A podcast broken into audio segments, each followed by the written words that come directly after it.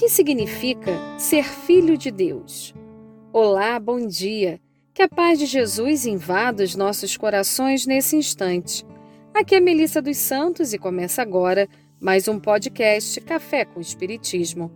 Durante cinco semanas, refletimos, orientados por Meimei, sobre o significado das duas primeiras palavras da oração ensinada por Jesus, Pai Nosso. Hoje, vamos à última lição desta primeira parte. A oração do Pai Nosso aparece em dois evangelhos, o de Lucas e o de Mateus. Lucas nos diz que a oração foi feita depois que um dos discípulos pediu ao Mestre para ensinar uma prece. Já Mateus traz observações importantes sobre como orar. Disse o Mestre: Quando vocês orarem, não sejam como os hipócritas. Eles gostam de ficar orando em pé nas sinagogas e nas esquinas, a fim de serem vistos pelos outros.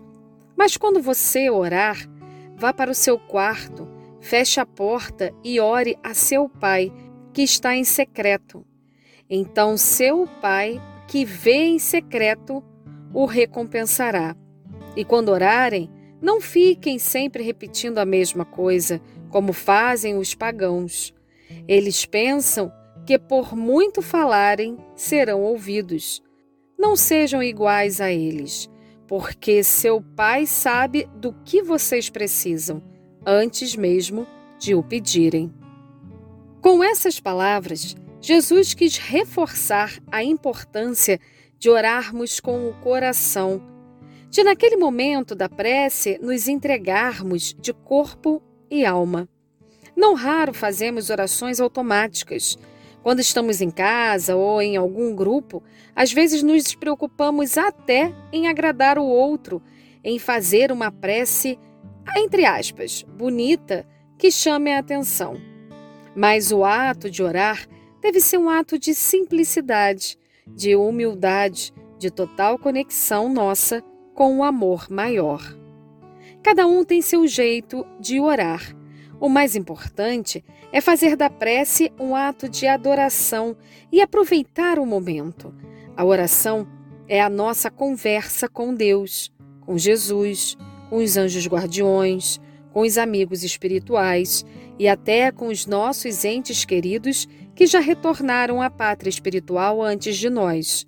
Que possamos estar por inteiro nesses momentos. Jesus, quando realizou a oração do Pai Nosso, estava por inteiro, saciando a sede de todos aqueles que queriam aprender, que queriam ter essa conexão com o amor maior. Imaginem a vibração que ficou no ambiente no momento em que Jesus fez a oração do Pai Nosso. Sentindo essa vibração de paz em nossos corações, vamos ao texto de Meimei, que pode ser considerado um resumo de tudo que aprendemos nessa primeira parte do livro. O título da lição é Pensamentos, e Meimei diz assim: Deus é nosso Pai. Somos irmãos um dos outros. Jesus é o divino mestre que Deus nos enviou. A oração é o meio imediato de nossa comunhão com o Pai Celestial. Nossos melhores pensamentos procedem da inspiração do alto. A presença de Deus pode ser facilmente observada na bondade permanente e na inteligência silenciosa da natureza que nos cerca. Devemos amar-nos uns aos outros a voz divina pode ser reconhecida nos bons conselhos. Sempre que ajudarmos, seremos ajudados. Maria, nossa mãe espiritual, que tanto nos ensinou sobre o amor, a bondade e a resiliência, vivenciou tudo que a oração do Pai Nosso nos ensina, desde a primeira visita do anjo Gabriel, se curvou aos desígnios celestes, pedindo que fosse feita a vontade do Pai. E esse ato de entrega total a Deus de Maria mudou a história da humanidade. Meimei termina a primeira parte do livro com um pequeno poema dedicado a Maria. Na minha opinião, uma forma de exemplificar, de nos sinalizar o exemplo que nossa Mãe Santíssima nos deu de como ter plena comunhão com Deus. Diz Meimei, em nossa terna mãezinha, cheia de santa afeição, sentimos que Deus nos fala no fundo do coração.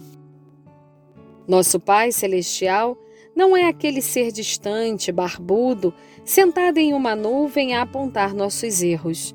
Nosso Pai Celestial é o amor na essência, a abraçar todos nós, a nos envolver sempre e nos dar recursos que precisamos para crescer. Como nos escreveu Allan Kardec no Evangelho segundo o Espiritismo, ao analisar a primeira frase da oração dominical. Cremos em Ti, Senhor, porque tudo revela o Teu poder e Tua bondade. A harmonia do universo dá testemunho de uma sabedoria, de uma prudência e de uma previdência que ultrapassam todas as faculdades humanas. Em todas as obras da criação, desde o raminho de erva minúscula e o pequenino inseto, até os astros que se movem no espaço, o nome se acha inscrito de um ser soberanamente grande e sábio. Por toda parte se nos depara a prova de paternal solicitude. Na próxima semana, começaremos a segunda parte do livro Pai Nosso. Que consigamos sentir o amor de Deus em nossos corações e agradecer por tudo o que somos e recebemos, com atitudes no bem e de crescimento espiritual. Que assim possa ser. E até o próximo podcast Café com Espiritismo.